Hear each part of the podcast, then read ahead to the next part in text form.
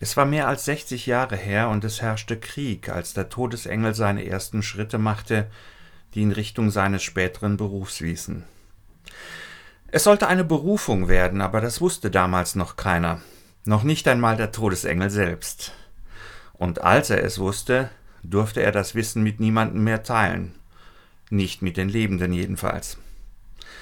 Damals war er acht Jahre alt, ein hochaufgeschossener Junge mit schmalem Gesicht und verschorften Knien, der auf den Namen Viktor hörte. Viktor war ein beinahe revolutionärer Name, anmaßend und ganz aus der Zeit gefallen. Andere Eltern nannten ihre Kinder Ernst Adolf oder Rudolf.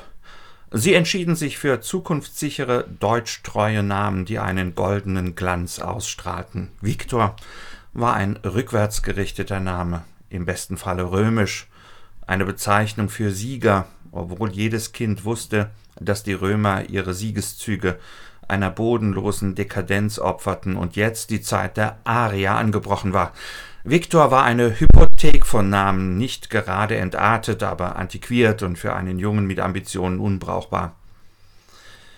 Es war jedermann in dem kleinen Dorf klar, dass aus Viktor einmal ein Ingenieur werden würde. Ingenieure betrieben geadelte Handwerkskunst. Sie waren Arbeiter der Faust und des Kopfes, Zwillingsgeburten, die Deutschland zu neuer Größe erheben würden. Viktor hatte einen flinken Verstand, den er fest in seinem Kopf einschloss. Wenn er bastelte und Zeichnungen anfertigte, sah er verdrießlich aus. Er war kein unbeschwerter Junge, sondern ein Erwachsener in der Kutte eines Kindes, wie sein Vater zu bemerken pflegte. Dieser Viktor also war ein wesentlicher Bestandteil des dörflichen Kinderlebens. Blanke Beine rannten über staubige, ungeteerte Straßen. Der Verkehr bestand aus Pferdefuhrwerken und Traktoren, die tiefe Furchen in die unbefestigten Feldwege drückten. Der Krieg kam über die Volksempfänger in die Wohnzimmer, er berichtete von Heldentaten, von Eroberungen und der Überlegenheit der germanischen Rasse, er eilte von Deutschland weg, entfernte sich in riesigen Sprüngen und verklärte sich zu einem stolzglühenden Epos, bevor er mit Macht zurückkehrte und das Vaterland mit unerwünschter Aufmerksamkeit überschüttete. Viktor war zu dieser idyllischen Zeit der Spieleerfinder der Kinderschar. Alle mussten mitspielen dürfen. Das brachte ihm die Zuneigung der Mädchen ein. Eines der Mädchen war Hedwig. Sie entstammte einem Bauernhof, der zu den größeren der Gegend gehörte. Hedwig roch nach dicken, gewachsenen Zöpfen, nach Milchwirtschaft und Kartoffeln und nach Kernseife. Sie war ein rotbackiges, blitzblankes Ding, das noch nicht zur Schule ging. Hedwig verehrte Viktor, und sie tat es nicht heimlich, sondern mit erstaunten Augen und perfekt aufgefädelten Milchzähnen. Hedwig hatte ein Kaninchen, an dem sie ebenso sehr hing wie an Viktor.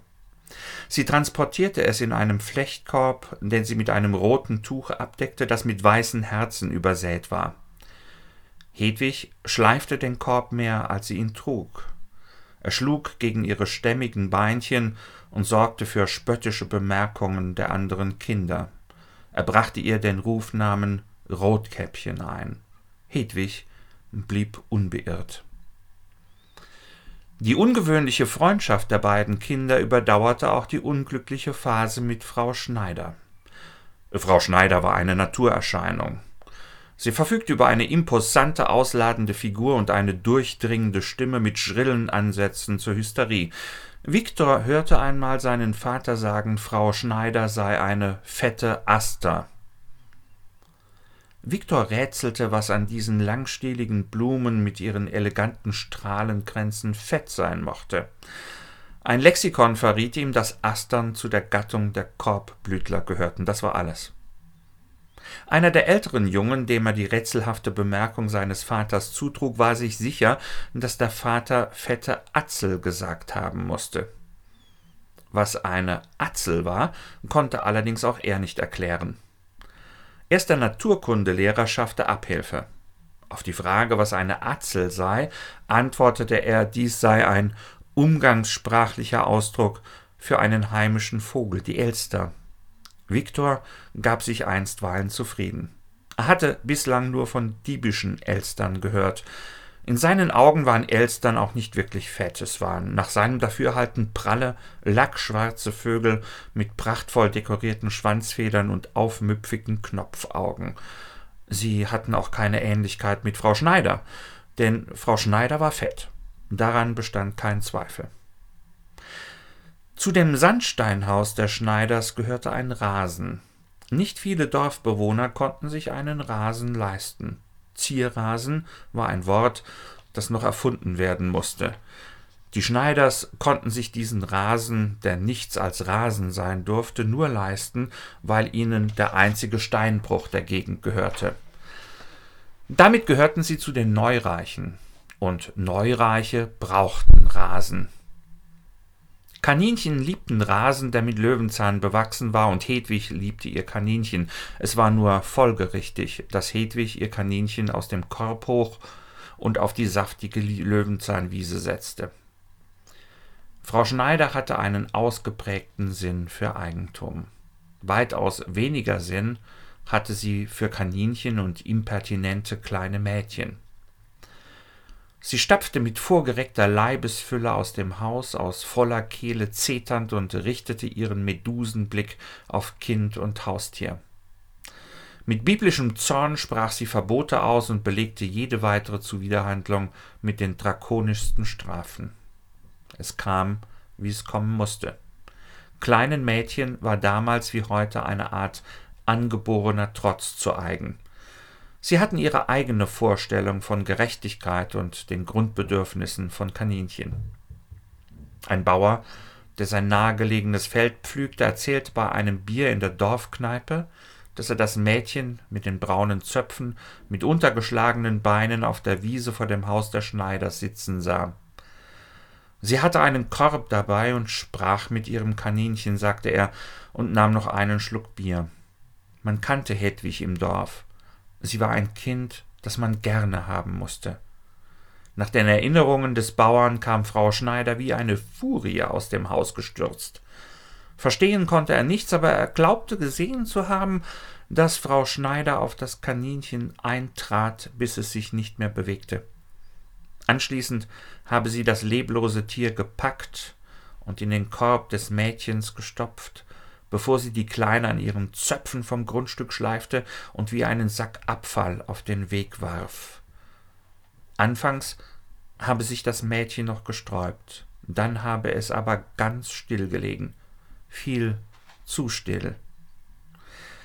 Eine alte Frau war die erste, die an Hedwig vorbeikam.